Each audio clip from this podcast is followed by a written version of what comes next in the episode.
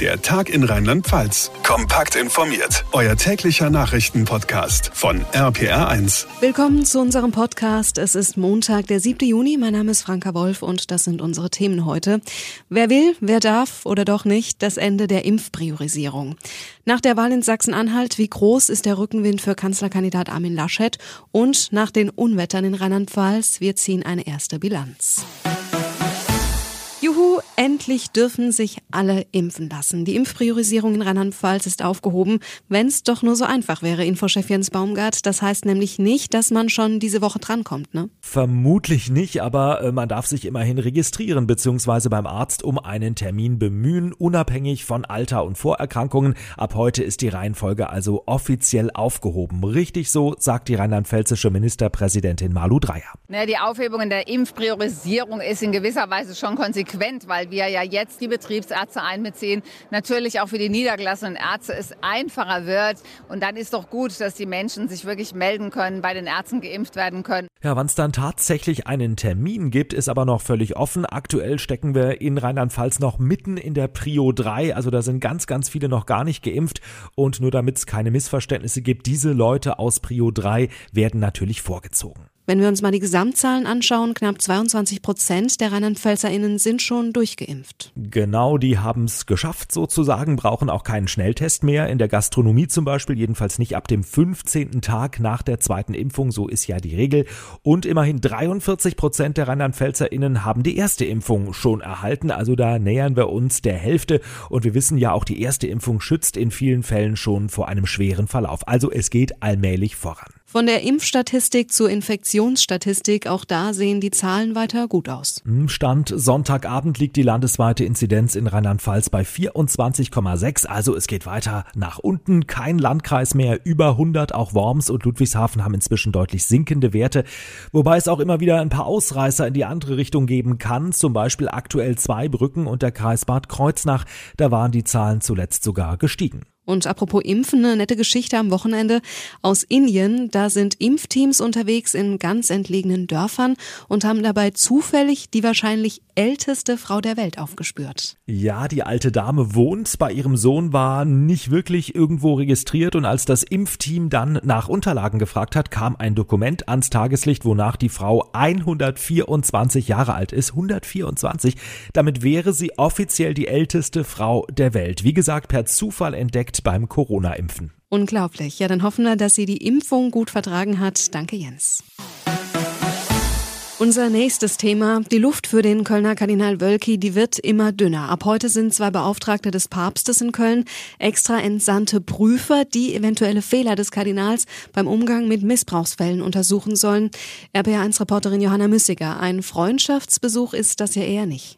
Nee, diese Mission der beiden Bischöfe ist eher mit staatsanwaltlichen Ermittlungen zu vergleichen, so heißt es zumindest aus Kirchenkreisen. Der Bischof aus Stockholm und der aus Rotterdam hätten auch Wert darauf gelegt, ihre Termine Termine im Erzbistum selbst auszumachen. Das sind zum Beispiel Gespräche mit Vertretern von Opfern sexuellen Missbrauchs durch Priester und bekannten Kritikern von Wölki. Nach dem Rücktritt von Kardinal Marx ist jetzt der umstrittene Kölner Kardinal im Fokus. Der hatte aber schon angekündigt, an seinem Amt festzuhalten. Möglicherweise liegt die Entscheidung darüber aber nicht mehr bei ihm. Wie geht's denn jetzt weiter? Ja, die Experten gehen davon aus, dass die beiden Bischöfe in den nächsten ein, zwei Wochen Gespräche führen und dann einen geheimen Abschlussbericht verfassen. Der geht dann direkt an Papst Franziskus Franziskus. Das Ganze soll sich also nicht über Wochen oder Monate hinziehen. Und wie es dann mit Wölki weitergeht, entscheidet der Papst selbst. Der ist nicht an mögliche Empfehlungen von den zwei Beauftragten gebunden. Laut Kirchenrechtlern könnte Wölki auch im Amt bleiben. Viele halten ihn aber nicht mehr für haltbar. Das Kölner Erzbistum in der Vertrauenskrise. Ab heute ermitteln zwei Prüfer aus dem Vatikan. Welche Konsequenzen es für Kardinal Wölke geben könnte, erfahren wir dann in ein bis zwei Wochen. So hat man CDU-Politiker schon lange nicht mehr strahlen sehen. Nach dem Debakel bei der Landtagswahl in Rheinland-Pfalz und in Baden-Württemberg gibt's jetzt also was zu feiern.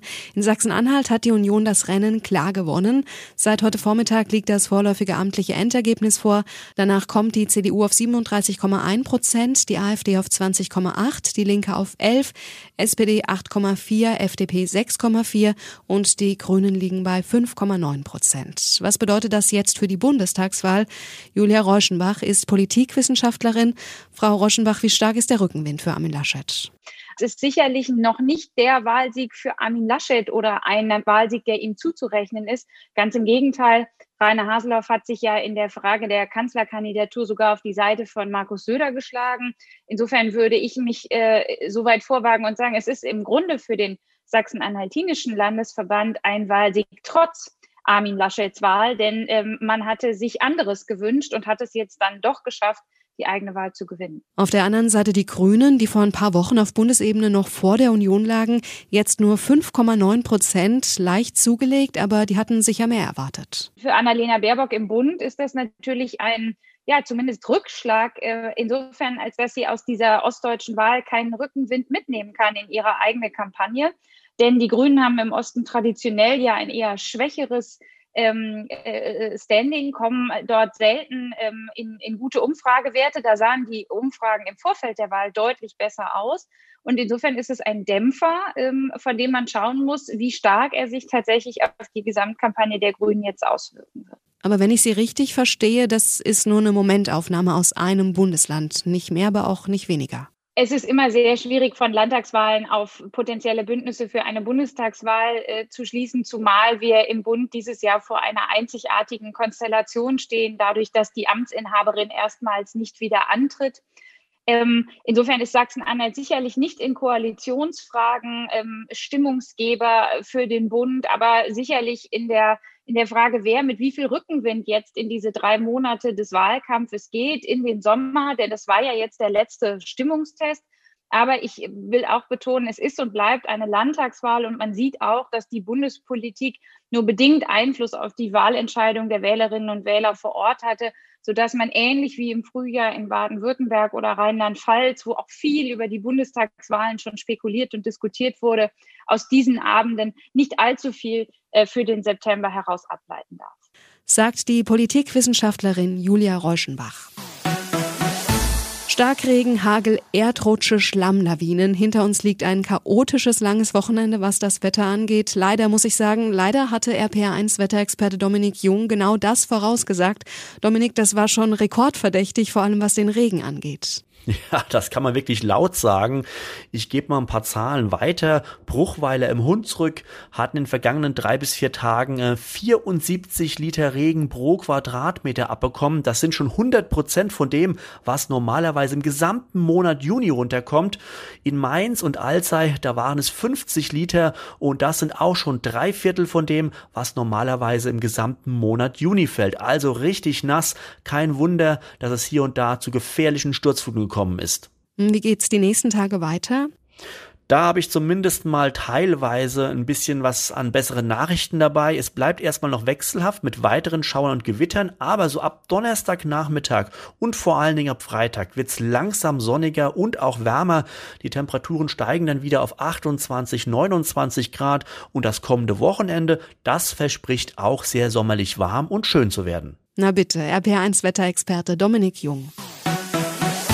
Das war's für heute im Podcast Der Tag in Rheinland-Pfalz. Mein Name ist Franka Wolf. Wir freuen uns, wenn ihr auch morgen wieder einschaltet. Danke fürs Zuhören und bleibt gesund.